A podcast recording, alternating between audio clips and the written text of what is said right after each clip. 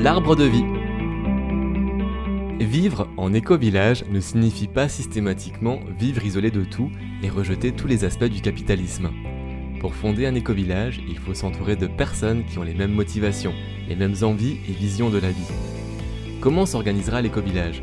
Comment sera réparti le travail commun? Les décisions seront-elles prises de manière démocratique? Qu'en est-il des questions financières? Acheter un terrain, des maisons, les matériaux, les outils? Tant de questions auxquelles il faut réfléchir avant de se lancer. À travers ce podcast, Kaizen, Colibri et la coopérative Oasis ont voulu donner la parole à tous ces citoyens en transition. Rencontre avec Jessica et Olivier, membres de l'éco-hameau L'Arbre de Vie. L'Arbre de Vie est un éco-collectif basé sur le partage, le respect de l'environnement, la mutualisation et l'autonomie alimentaire, énergétique et financière. Des jeunes citoyens, souvent urbains, ont fait le choix du sens et de la cohérence en créant cet écolieu. Dans ce podcast, Jessica et Olivier nous parlent de woofing, de bénévolat, de modèle économique, de l'importance de son voisinage et de la joie de vivre ensemble. Tout de suite, présentation de l'arbre de vie par Olivier justement pour mettre dans une case, euh, ce serait un, lieu de vie et d'activité. Donc en gros, l'Arbre de Vie, c'est une association qui existe depuis 2015 euh, et euh, qui s'articule autour d'une maison commune dans laquelle là on est 6 à vivre. Et après, le but, c'est que chacun développe son activité au sein de cette association. Donc là, l'activité qui est vraiment mise en place, c'est le maraîchage, qui est mené par Aurélien. Et par la suite, on, a le souhait de développer donc, une activité de, d'élevage de brebis, transformation euh, fromage. Euh, une activité de savonnerie, une activité pourquoi pas de, de boissons fermentées, de brasserie, de fruits secs, euh, voilà un peu. Donc aujourd'hui c'est une association, huit membres fondateurs autour d'une maison et voilà, une activité de maraîchage dans l'idée de créer un projet autonome économiquement, si je comprends bien, à travers toutes les différentes activités qui seront ou qui sont déjà développées euh, ici sur le site L'Arbre de Vie. Donc la création, c'est une association. Donc on va revenir un peu à la genèse du projet. Je vais m'intéresser à savoir bah, comment vous vous êtes tous rencontrés, quel a été euh, le projet où on parle de raison d'être ou de vision. Hein, à l'origine du projet, pourquoi avoir choisi la structure associative, hein, peut-être apporter des, des, idées de réflexion pour tous ceux qui aujourd'hui, parce qu'on se rend bien compte qu'il y a cette envie qui germe dans l'esprit beaucoup de monde, de commencer à changer de mode de vie, de se diriger vers, euh, vers ce qu'on pourrait appeler le chemin de la cohérence, mettre euh, au cœur de nos vies plus de sens et donc clairement développer sa propre activité économique à travers un projet respectueux de l'homme, de la terre, de l'habitat et de l'environnement, quelque chose de juste essentiel dans, dans, le monde dans lequel on vit. Donc voilà, on va revenir au début. Qu'est-ce qui s'est passé? Quelle a été l'origine de votre projet et qui ont été les gens qui, qui sont partis avec vous dans cette aventure L'origine du projet, c'est Alexandre et Aurélien. Euh, alors tout d'abord Aurélien qui a acheté cette maison en se disant ici il y a quelque chose, il y a des énergies, il y a des terres autour, certes avec la maison pas grand-chose, mais il y a quelque chose à faire. Puis quelques années plus tard, il a rencontré euh, Alexandre euh, qui a décidé d'acheter une, moitié de la maison et du coup, à deux, ils ont réfléchi à un projet, ils ont commencé à inscrire les premières lignes de l'association et ils ont créé l'association L'Arbre de Vie euh, tous les deux. Donc en octobre 2015. Pourquoi l'association? Parce que euh, l'idée première qui berçait principalement Aurélien et qui a été suivie et supportée par euh, Alexandre, c'était l'activité maraîchage, où l'idée principale était d'utiliser de, des semences reproductibles et anciennes. Et pour ça, euh, bah, un statut euh, agricole euh, standard ne le permet pas. Donc l'association, c'était la solution, une évidence, quoi. Attends, tu dis que la structure agricole, donc quand tu as le BPREA, tu ne peux pas te lancer dans un projet de maraîchage avec des semences reproductibles. C'est ça que tu es en train de me dire? Exactement. Exactement, il y a un, le livre des... Catalogue officiel des semences qui, qui répertorie tout un, du coup des semences qui sont euh, accréditées, qui ont été testées, euh, voilà. Et du coup, il y a certaines, enfin, les semences population, donc les, des semences qui sont faites perdurer par des, petits paysans, des, agriculteurs. Il y a des, des, restrictions sur le fait de faire ses propres graines, la vente de ces graines. voilà, c'est toutes ces choses-là qui sont beaucoup plus difficiles en, en, statut d'entreprise commerciale quoi, qu'en en association comment dire, ça, va plus loin que euh, juste euh, le, gain financier en fait.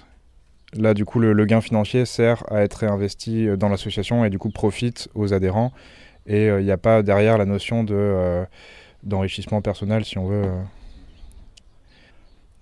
Une des choses qu'on a mises en place et qui est possible grâce au fait qu'on soit en association, c'est le tarif libre. Parce que du coup, tous nos. Donc, certains légumes dont on reproduit la semence, on vend sur le point de vente. Les légumes sont vendus en tarif libre, les semences aussi. Euh, on fait de la vente de plants aussi. On fait de la, transformation sur, euh, sur les récoltes qu'on va avoir en, en excédent. Et du coup, tout ça est vendu euh, en tarif libre sur le, sur le point de vente. Donc ça, c'est possible uniquement par le fait qu'on soit en, association. Donc l'association devient propriétaire du lieu, l'arbre de vie, c'est ça? Pas réellement. En fait, on a aujourd'hui deux personnes euh, physiques qui sont propriétaires de cette maison. Et c'est vraiment la seule propriété finalement, euh, et encore c'est à titre euh, individuel. Et tout ce qu'on a autour, tout ce sur quoi on est en train de bâtir l'association aujourd'hui, ça aurait été impossible sans nos super voisins. Du coup, on a un ancien agriculteur, Louis et son fils, qui vivent juste à côté avec qui on partage presque le quotidien parce qu'on se croise tous les jours, euh, qui euh, nous loue une partie des terres qu'on cultive aujourd'hui et le hangar qui est juste à côté de nous. Et on a euh, Jacques et Roselyne, un petit couple qui sont les voisins encore juste à côté, qu'on croise aussi tous les jours, et qui, eux, nous mettent à disposition les terres sur lesquelles on est en train de cultiver et d'autres sur lesquelles on est en train de construire. Alors bien sûr, juridiquement, euh, il y a des conflits d'intérêts ou ce genre de choses qui peuvent être visibles, en tout cas de la part du gouvernement. Euh, donc on est en train de remédier à tout ça. On met en place euh, différentes choses. Par exemple, un bail amphithéotique pour, pour ce qui est de la cave qu'on est en train de construire depuis mars 2016 à la main. Et du coup, qui va petit à petit rentrer dans la propriété de l'association. Ok, donc euh, deux membres fondateurs euh, du projet L'Arbre de Vie, mais aujourd'hui vous êtes, tu me disais, six à habiter sur le lieu. Donc deux, au départ, euh, d'autres ont rejoint le projet. Comment ça s'est passé? Comment le collectif s'est mis en place? Alors la commune de Maumusson est toute petite et il s'avère que on est quatre autres personnes donc Olivier, sa compagne Julie, Alexandre mon conjoint et moi-même à avoir quitté la région parisienne et on s'est installé à Maumusson en décembre de la même année de la création de l'assaut, donc euh, octobre 2015, création de l'assaut, décembre 2015, euh, on se rencontrait sur le marché de Noël de la commune. Donc autour d'un vin chaud, d'une discussion, et de se dire, bah, waouh, c'est incroyable ce que vous êtes en train de créer, euh, ça vaut le coup qu'on vienne voir. Et du coup, à faire une première visite, un premier passage, une première soirée, et puis deux, puis trois, puis quatre, puis on se quitte plus en fait. Donc on a décidé de, de sauter le pas en se disant, voilà, vaut mieux regretter enfin, vaut, mieux ne pas regretter de ne pas être euh, se, jeter à l'eau, mais du coup euh, d'y aller et de voir ce que ça peut donner parce que c'est vraiment une opportunité qu'on n'aura pas deux fois dans notre vie. Et du coup, depuis, on est investi dans le projet à 100%. Et puis petit à petit, d'autres personnes, par rencontre interposée, sont venues se greffer au projet. Aujourd'hui, si on est passé à 6, c'est parce que deux de nos membres fondateurs ont quitté l'association. Donc là, en fin d'année dernière, Alexandre, et euh, suite à une séparation de couple, et, euh, Florence qui a quitté le collectif euh, au mois de février. Ok, je veux bien qu'on parle après de la vie du collectif, mais je vais peut-être plus m'intéresser à, tes choix. Tu as fait cette rencontre qui t'a amené à, sauter le pas ou à plonger, comme tu disais, plonger dans l'eau. pourquoi? Qu'est-ce qui était en toi? Qu'est-ce, qui s'est passé en toi? Quelles a été les prémices de cette envie de changer de vie et de quitter la vie urbaine? J'ai toujours eu la chance d'avoir des parents qui avaient des super euh, comités d'entreprise qui m'ont permis de beaucoup voyager euh, dès mon plus jeune âge. Du coup, j'ai toujours eu cette tendance euh, très indépendante à, me faire mes propres, mes propres, à dessiner mon propre chemin et à voir énormément de choses. cette chance-là, elle a été incroyable. Ensuite, j'ai rencontré Alexandre. Je devais avoir 16 ans. Et en fait, un, un rêve commun qui s'est dessiné euh, très rapidement, ça a été euh, l'Australie. Voilà, un pays qui nous plaisait, on avait envie de le visiter, on avait envie de barouder. Lui n'avait pas beaucoup voyagé hormis le Portugal puisqu'il est originaire du Portugal. Du coup, voilà, euh, les choses se faisant, on a appris la création du Visa Working Holiday. On est parti un an en voyage, donc acheter, acheter, un camion sur place, barouder tout autour de l'Australie. On s'est juste régalé et le retour a été brutal retour à la réalité, euh, le fait d'avoir en fait vécu notre vie comme on l'entendait pendant un an euh, et de revenir à des obligations en ayant la sensation de survivre plus que de vivre. C'était devenu vraiment difficile pour nous. Et puis on aspirait à plein de choses, plein de changements euh, dans notre quotidien, hein, pas grand-chose. Par exemple, pour ma part, en nettoyant le sol un jour chez moi avec un produit que je ne citerai pas, je me suis rendu compte que, bah, y avait mon chien qui jouait, qui léchait le sol, qui bref, voilà. J'ai regardé la composition du produit, tapé le premier ingrédient sur internet et là je me suis dit mais qu'est-ce que je fais? Et j'ai jeté ça à la poubelle. Et j'ai plus jamais réutilisé un produit chimique pour nettoyer ma maison. Et du coup, ma transition, elle a démarré là. Mon conjoint, de son côté, s'est posé aussi beaucoup de questions sur euh, plein de choses, peut-être un peu plus importantes, comme la construction, ce genre de choses. Et euh, trois ans et demi plus tard, donc lui était dans le tourisme, il a décidé de partir sur une réorientation professionnelle et s'est inscrit euh, dans une commune à Riaillé, pas très loin de chez nous aujourd'hui, pour suivre une formation longue de neuf mois sur, enfin, en tant qu'ouvrier éco-construction. C'est là qu'il a rencontré Olivier. Euh, et c'est là que notre vie a pris une autre dimension et qu'on s'est dit en fait il est carrément possible de faire autrement. Euh, il faut juste pouvoir le faire, il faut vouloir le faire. Et du coup, quand il est revenu de sa formation, on s'est dit stop, cette vie c'est plus possible, c'est plus pour nous. Euh, il est temps de changer. Qu'est-ce qu'on fait? Et on a décidé de commencer par quitter la région parisienne en se disant bon, au moins en suivant ton cursus avec sa nouvelle formation, on se donnait l'opportunité dans cette région Loire-Atlantique qui est très dynamique dans le secteur de l'éco-construction de pouvoir se lancer dans quelque chose. Voilà. De base, le collectif n'était pas une, une destinée, n'était pas inscrit en nous. Par contre, un réel envie de changement euh, et d'être plus en adéquation avec nos valeurs, euh, oui. Vous écoutez La Voix des Oasis, le podcast de ceux qui réinventent le monde de demain.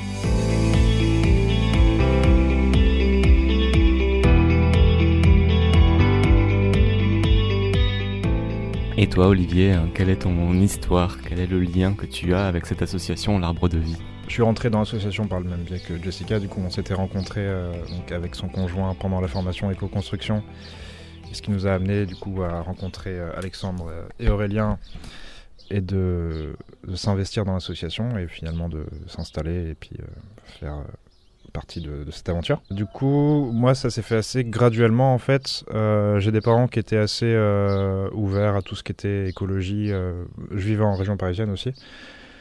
Mais du coup, voilà, pendant les vacances, ça nous arrivait d'aller, par exemple, on était allé visiter les Amanins, une ouverture en tout cas sur, sur l'écologie et le, le, vivre autrement. Du coup, au niveau de mes études, moi j'avais commencé des études en architecture au bout d'un an, je me suis dit, bon, euh, en fait, ça va pas le faire, six ans comme ça, et puis rester. Euh, en tout cas, je me voyais pas sacrifier cinq ans de ma vie pour pouvoir après faire euh, quelque chose que j'avais envie de faire.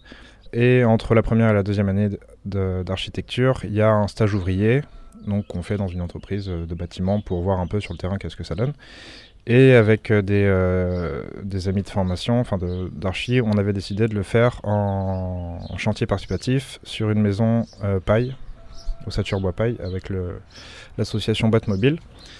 Et donc ça a été mon premier contact avec l'éco-construction et un peu aussi euh, concrètement un mode de vie euh, différent. Donc euh, c'était pas un collectif, c'était un couple qui construisait sa maison. Mais il n'empêche qu'à travers les chantiers participatifs, on découvre la vie en collectif parce que voilà, c'est des gens qui viennent d'un peu partout, de tous âges. Pendant deux semaines, trois semaines, un mois, on va vivre ensemble.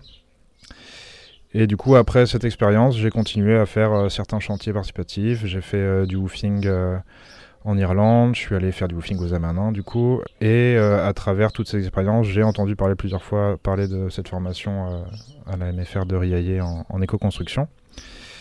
Ce qui m'a amené à la suivre. Et après, du coup, l'histoire est un peu la même que celle de Jess. Ok, donc tu as dit plusieurs choses qui, qui m'intéressent. Euh, on va commencer par le, par le woofing avant de parler de la vie en collectif et aussi des chantiers euh, participatifs d'éco-construction. Donc c'est vrai qu'aujourd'hui, il existe cette porte d'entrée quand on a, quand on sent euh, qu'on n'est pas forcément à sa place et qu'on veut aller voir ce qui se passe euh, ailleurs. Bah, on peut aller à la rencontre de différents oasis, mais souvent euh, y passer ou on les survole de cette manière-là. Les gens sont pas forcément toujours non plus disponibles pour pouvoir accueillir et recevoir le tout venant, parce que c'est quand même des lieux qui sont très sollicités. Mais le woofing reste une porte d'entrée intéressante où là, du coup, on peut prendre contact avec un oasis et, y passer du temps pour vraiment expérimenter le collectif et aussi développer nos nouvelles compétences et pouvoir apporter un peu les siennes. Donc le woofing, c'est quelque chose que j'aimerais bien qu'un de vous deux, celui qui se sent le plus à l'aise avec ça, me présente la dynamique du woofing, comment est-ce que ça fonctionne aujourd'hui, le woofing en France? Du coup, l'idée là, en gros, c'est donc il y a un site de woofing par pays. Donc on s'inscrit sur site pour, je sais plus, peut-être 30, 30 euros, quelque chose comme ça, sur un an. Et du coup, là, on a accès à tout un catalogue de, euh, de fermes, oasis, enfin un peu toute forme de. Ça peut être aussi juste des, familles euh, qui s'inscrivent sur ce site pour recevoir euh, des bénévoles. Et le fonctionnement du woofing, c'est on travaille pour ces personnes en échange du gîte et du couvert sachant que c'est un peu plus riche que ça, vu que derrière, forcément, il y a de, de l'apprentissage, il y a de l'échange. Euh, voilà, après chaque lieu a euh, une formule un peu différente. Il y a des lieux qui vont aimer recevoir des gens sur une longue période, d'autres sur des, des courtes périodes. Euh, les périodes, enfin les horaires de travail demandés peuvent être très différentes en fonction des lieux. Mais du coup, c'est un très bon moyen de découvrir d'autres façons de faire, d'autres façons, enfin surtout pour, enfin par exemple, moi j'étais citadin, donc vraiment c'était un monde nouveau. Après, j'imagine que quand on a grandi dans la campagne, c'est un peu différent, mais ça nous donne vraiment une, liste de, de, lieux très différents euh, dans lesquels on va pouvoir euh, découvrir en, aidant les personnes. Quoi. Donc celui qui est intéressé par la vie du collectif ou les écolieux un, peu partout répartis sur le territoire français, en devenant membre de la structure du WOOF, W-W-O-O-F, euh, on a donc accès à toute une liste de fermes avec euh, bah, chaque ferme ses spécificités. On prend contact avec eux et on part faire une mission. Je ne sais pas si on parle de mission du volontariat sur euh, une semaine, deux semaines, un mois, deux mois, six mois, en fonction des, demandes et des, lieux. C'est ça? Oui, c'est ça. Après, il existe plein d'autres plateformes qui ont été mises en place, notamment par les colibris. Euh, c'est sur la fabrique des colibris, euh, où on a une cartographie euh, de la France qui permet de répertorier toutes les oasis qu'il existe en France et, qui font ou non du bénévolat. Et du coup, ça permet aussi, mais là gratuitement, de pouvoir être reçu dans d'autres lieux. Oasis, ok. La coopérative Oasis répertorie effectivement tous ces lieux répartis sur l'ensemble du territoire. Quel est votre lien avec la coopérative Oasis et ici le lieu dans lequel on se retrouve, l'arbre de vie? Bah, Clairement, on partage absolument toutes leurs valeurs, euh, qui sont des valeurs prônées depuis le début et qui sont communes à chacun des membres euh, euh, de cette association. après, on a aussi eu la chance d'avoir de, de, participer au premier MOOC qu'ils ont mis en ligne sur le concevoir une oasis qui nous a permis de peaufiner le projet ensemble, qui avait été d'abord inscrit à deux, euh, et ensuite de l'étudier et vraiment d'inscrire de, d'inscrire toutes les petites lignes tous ensemble, et de conscientiser aussi plein de, plein de choses qu'on n'aurait pas euh, forcément abordées euh, naturellement ou sans y être confronté en tout cas. Et puis au-delà de ça, le lien, bah, on est toujours resté proche. On a participé à un des festivals, les Oasis, qu'ils organisent chaque année au mois de septembre-octobre. Euh, sur deux ou trois jours. Voilà, il y a, un lien qui reste là et on a eu la chance de recevoir euh, Mathieu Labonne et Gabriel Paoli euh, en début juin qui, sont venus tous les deux visiter l'arbre de vie qu'ils connaissent depuis le début puisqu'on se suit se suit régulièrement et du coup c'était la première fois qu'on qu'on pouvait les recevoir ici et on a eu l'honneur de leur faire visiter notre terrain de jeu. Donc tu parles du MOOC Concevoir son oasis, donc c'est vrai qu'aujourd'hui ben, il existe des outils pour gagner du temps, en tout cas pas trop se tromper, parce que quand on a ce projet du vivre ensemble, de créer un écolieu, de créer un oasis, de vivre en collectif, ben, c'est quelque chose qu'on ne sait pas forcément faire. Donc il existe hein, des outils, il existe des formations. Euh, qu'est-ce que tu as retenu de ce MOOC, euh, euh, créer son oasis Si tu devais un peu comme ça mettre les grandes phases, les grands piliers, présenter les différentes étapes qui pour toi te paraissent être essentielles, de par cette formation, de par l'expérience que vous avez vécue ici à l'Arbre de Vie? Sacrée question. Bah, il y a il y a énormément de choses. Là, comme ça, qui me revient euh, en tête, euh, il y a cette courbe qu'ils évoquent à plusieurs euh, modules du MOOC, qui est une courbe d'enthousiasme où du coup elle est montante, puis un peu de stagnation, et puis un peu de descente. Ça, de le visualiser dès le début quand on est dans cette, justement au cœur de cet enthousiasme, c'est quelque chose de très, très pertinent, et c'est encore plus pertinent de se le rappeler régulièrement, parce que ça permet de passer des phases pas forcément facile, puisqu'en fait, euh, ça reste la vie, quoi. Elle n'est pas facile, ce n'est pas un long fleuve tranquille. Euh, et donc, du coup, ça, c'est quelque chose qui, qui, en tout cas, moi, dans mon esprit, reste euh, assez présent. Et il y a forcément ce qui fait capoter la plupart des projets, et c'est ce qui nomme le PFH, le putain de facteur humain. Et pour le coup, c'est vrai, c'est très vrai de l'avoir tout le temps en tête, euh, de se rappeler ça constamment parce qu'on n'est pas tous pareils, parce qu'on n'a pas tous les mêmes besoins, parce qu'on n'a pas tous les mêmes aspirations, parce qu'on ne fait pas notre transition écologique de la même manière. Euh, parce qu'on n'a pas la même jauge de tolérance. Enfin voilà, il y a énormément de choses et quand on est en collectif tous les jours, euh, bah forcément, il faut adapter cette jauge, il faut travailler cette jauge, il faut comprendre les autres, il faut, il faut prendre du recul quand c'est nécessaire. Enfin voilà, il y a beaucoup de choses à, à moduler constamment, à apprendre constamment. Et, et le PFH, c'est vraiment euh, ce qu'il faut retenir euh, constamment, tous les jours, tous les jours, tous les jours, au sein d'un collectif. Ouais, donc le PFH, le putain de facteur humain, c'est vrai qu'on entend dire que 80-90% des projets euh, naissants ben, on ne voit jamais, enfin avortent finalement. Ben, même si on a une vision, on a cette envie de vivre ensemble, c'est pas aussi simple que ça, et c'est bien de le rappeler que voilà, une des plus grandes complexités de la vie en collectif, c'est le collectif et le vivre ensemble. Donc comment s'organise la vie du collectif euh, ici à l'arbre de vie? Bah, au niveau habitat, euh, dans la maison même, on est euh, quatre à habiter. Donc il y a- deux chambres là, qui sont rénovées, euh, quatre habités dans la, maison. Après, il y a deux personnes qui vivent en yourte juste à côté et une personne qui vit en camping-car, voilà, euh, sur le terrain, euh, donc juste, pas très loin. Et au niveau de la vie commune, un peu comment on découpe la semaine, on, accueille des bénévoles aussi, donc qui habitent, qui sont soit logés en tente ou ils sont en camion aménagé, ou alors il y a un dortoir à l'étage pour, les bénévoles qui n'ont pas de, moyens de logement. Et du coup, il y a la vie entre nous, il y a la vie entre nous et les bénévoles, il y a l'ensemble du lieu. Donc voilà, il y a plusieurs niveaux de, vie commune, si on veut. Sachant qu'au cours de l'année, il y a des périodes où on va être que, les, habitants, il y a des personnes où on reçoit beaucoup de monde, il y a, des moments où on reçoit euh, moins de monde. Et euh, pour euh, essayer de, rester stable là-dedans, on découpe la semaine en gros en plusieurs réunions. Donc il y a la réunion du lundi matin qui est l'organisation de la semaine. Donc là, tout le monde est présent. On commence par une euh, météo intérieure, donc un peu euh, chacun euh, dit comment il se sent, voilà, peut partager des choses qui, qui le gênent en ce moment, qui, ou alors qui le rendent très heureux. Enfin, voilà, chacun est libre de s'exprimer à une, période de- d'échange libre. Après, on passe sur l'organisation de la semaine. Donc là, on va lister toutes les tâches, mettre ça jour par jour, donc essayer d'avoir une vision sur ce qui va se passer la semaine. Donc voilà pour le lundi matin. Après le mardi soir, on va avoir une réunion qui est plus euh, donc là vraiment des membres fondateurs, des habitants, où pareil on va avoir un temps de, météo et après un temps d'échange sur euh, bon voilà ça peut être des questions euh, liées au juridique, au financier de l'association et des trucs très terre à terre et puis après d'autres plus sur les envies, les points de blocage. que ce soit économique, au niveau du matériel, au niveau des activités, enfin voilà, là vraiment réunion entre fondateurs. Le jeudi soir, là, il y a une autre réunion avec euh, la présence de tout le monde, où pareil, euh, météo, et puis temps d'échange euh, un peu libre, pour euh, essayer que tout le monde soit dans la même euh, énergie. Si, euh, voilà. Comment sont prises hein, les décisions lors de ces réunions? Euh, au consentement?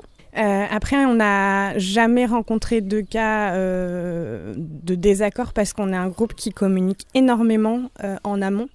En général, on a, même si les choses se font dans l'urgence, on a un minimum d'anticipation qui nous permet de beaucoup en discuter en temps d'aparté, à deux, à trois.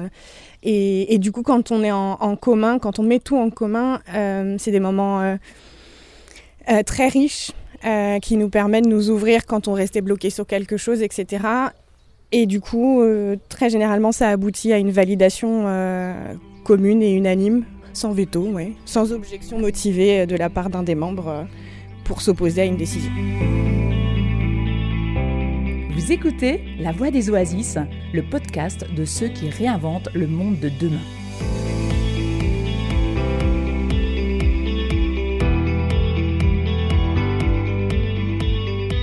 Euh, L'arbre de vie, une des spécificités ici, donc c'est vraiment cette vie en collectif, mais quand même aussi des espaces hein, de liberté individuelle où chacun essaie de créer, si je l'ai bien compris, une activité économique. On parlait du maraîchage, on parlait euh, de, l'intention d'avoir un petit élevage de moutons ou de brebis. Donc comment ça, comment ça fonctionne? Donc il y a vraiment des temps où on réfléchit en, en termes de projets communs, où chacun va y dépenser euh, bah, du temps, de l'énergie. Et aussi euh, une activité qui est plutôt euh, propre à chaque individu qui est aussi portée par l'ensemble du collectif? Comment ça se passe pour toutes les, activités économiques que vous mettez en place? La particularité de ce lieu, c'est que vraiment absolument tout est en construction aujourd'hui et depuis le début. C'est-à-dire il y a un mélange entre la création d'habitat et la création d'activités. Et c'est un peu euh, les chevaux de bataille au quotidien. Du coup, c'est pas évident c'est vraiment, euh, bah voilà, quand on crée une activité, on essaie de s'y consacrer à 100%. Quand on crée un habitat, en général, euh, il y a des gens qui prennent des années sabbatiques pour euh, construire leur maison. bah là, on essaie de mêler les deux. Donc, on a l'impression d'avancer un peu au ralenti, mais quand on fait le bilan de l'année, en général, on est quand même très satisfait de ce qui s'est passé. Aujourd'hui, le principal a été fait. Je, je parle là du jardin. Euh, qui a été créé dès le début, qui ne fait que euh, augmenter chaque année, qui se développe très bien. L'année dernière a été très difficile, euh, canicule, sécheresse, etc. Cette année est beaucoup plus positive. et du coup, les autres activités, ben, elles avancent gentiment. Par exemple, on parlait de l'élevage de brebis. Julie a adopté, Julie et Olivier ont adopté les brebis l'année dernière. Elles sont jeunes et elles seront prêtes à l'agnelage à partir de l'année prochaine, printemps prochain. Donc, eux ont, finalement eu le temps d'aborder leur activité gentiment. Des questions se posent. Euh, le temps est en train de passer. Il manque du local. Il manque un peu de terre pour euh, le pâturage. Il y a pas mal de choses à, à, voir encore. Et et je pense que c'est là que le collectif fait sa force. C'est que c'est un projet qui mène à deux qui travaillent à deux, mais on est toujours là derrière euh, pour les aider à trouver des solutions, à faire des recherches, à euh, euh, créer des dossiers, comme on a fait des demandes à Terre de Liens, par exemple, ou ce genre de choses. C'est un travail personnel, mais qui est forcément influencé par l'intelligence collective, puisque c'est ce qui nous permet aussi d'avancer plus loin en étant tous ensemble.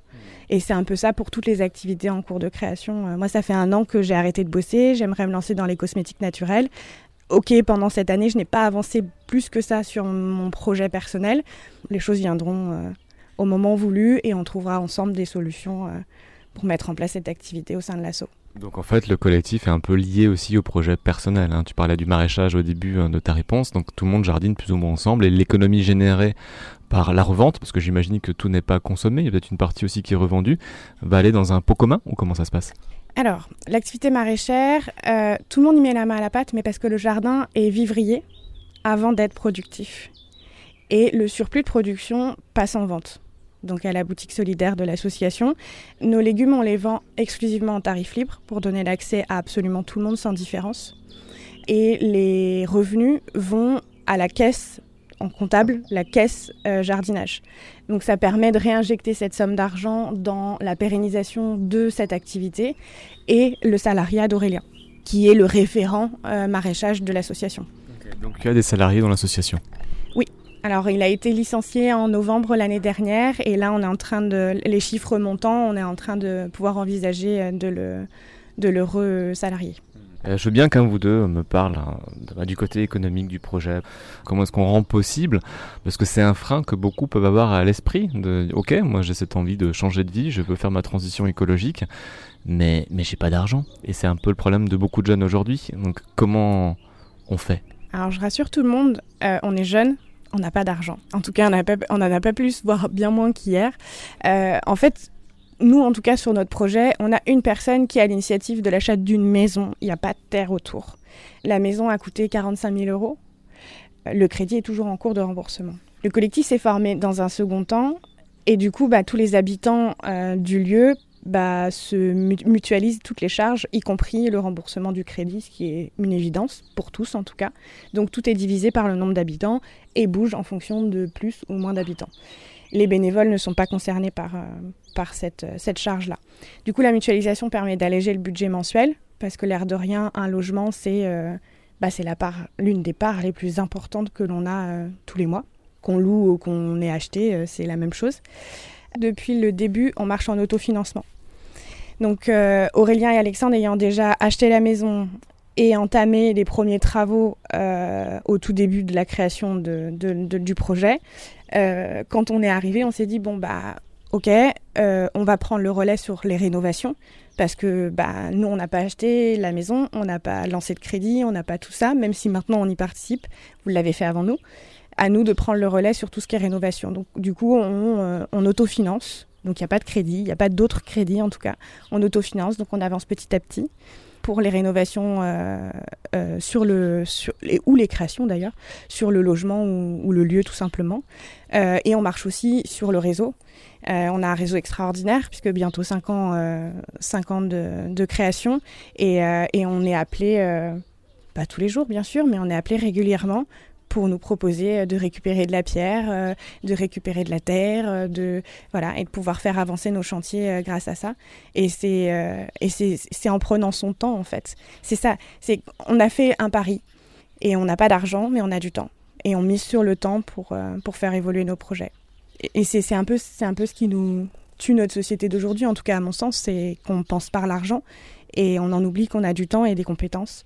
Et euh, voilà, moi je sors d'un bureau, euh, je suis assistante de gestion de formation et pourtant euh, ça me va très bien de monter de la pierre, de d'empiler des bottes de paille pour faire l'isolation d'un mur. Enfin voilà, j'apprends je, et, et ça me va très bien d'utiliser ce temps à bon escient. Son capital énergie, savoir où le dépenser. Et euh, j'aime bien cette citation aussi d'un Africain que je rencontrais dans un village, hein, quelque part, en Afrique de l'Ouest, qui me disait que vous, en Europe, vous avez la montre, nous, en Afrique, on a le temps. Et c'est vrai que réussir à se réapproprier cette notion du temps, eh ben, ça a de la valeur, parce que celui qui a sorti euh, le temps, c'est de l'argent, je sais pas qui c'est, mais en fait, non, c'est un peu une aberration, quoi. Le temps, c'est précieux et, s'accorder le temps de pouvoir vivre des choses fortes à travers ben, un projet comme celui-là, ben, c'est précieux. Tout à fait. Je, suis complètement d'accord avec ça. Alors ça peut paraître euh, fou, hein. nous quand on s'est lancé dans le projet et qu'on a commencé à en parler à nos proches, euh, je crois que l'un des premiers commentaires euh, a été mais, mais, votre retraite, vous pensez à votre retraite? Ben, En fait, déjà, est-ce qu'il y en aura? Et, et, en soi, c'est pas ce qu'on souhaite en fait. On souhaite vivre autrement, on souhaite construire notre vie basée sur d'autres choses. Et, c'est ce qu'on apprend tous les jours à faire. C'est pas facile. Hein. Je, je, veux pas faire voir que le côté euh, tout beau, tout rose. Euh, on n'est pas dans le monde des bisounours, on galère, on trime, on cherche, on se creuse, on se questionne, on se remet en question aussi.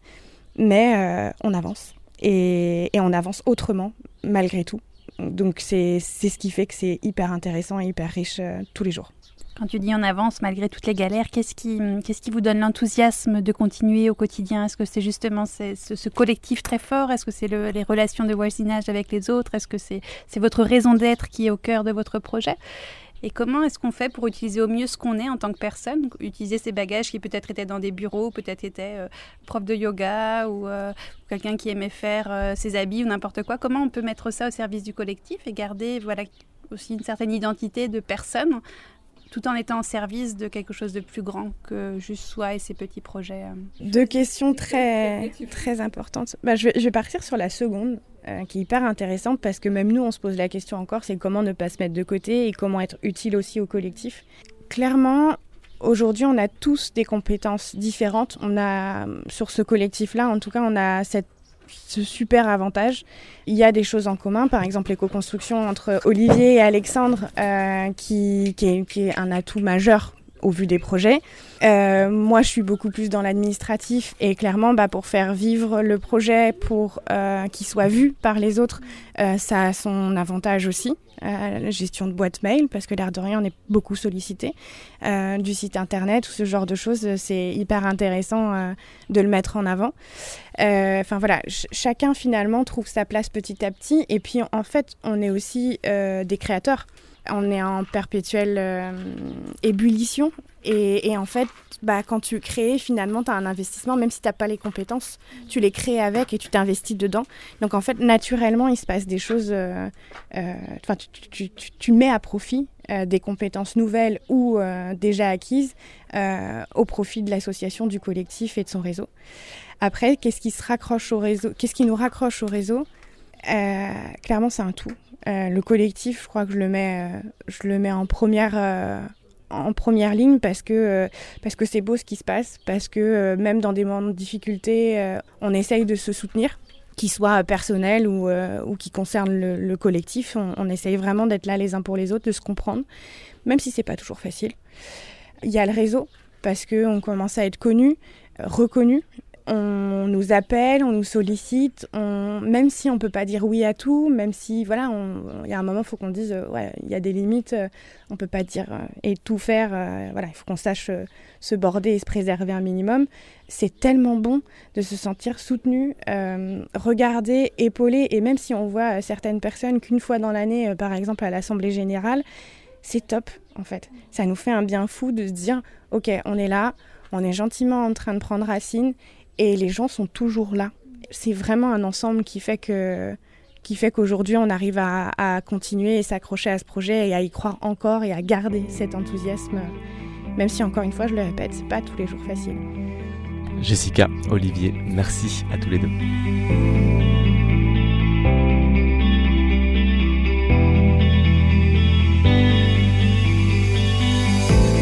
La Voix des Oasis, nous étions à l'Arbre de Vie, un jeune collectif où chacun s'applique à vivre la réalité qu'il souhaite voir émerger dans le monde de demain.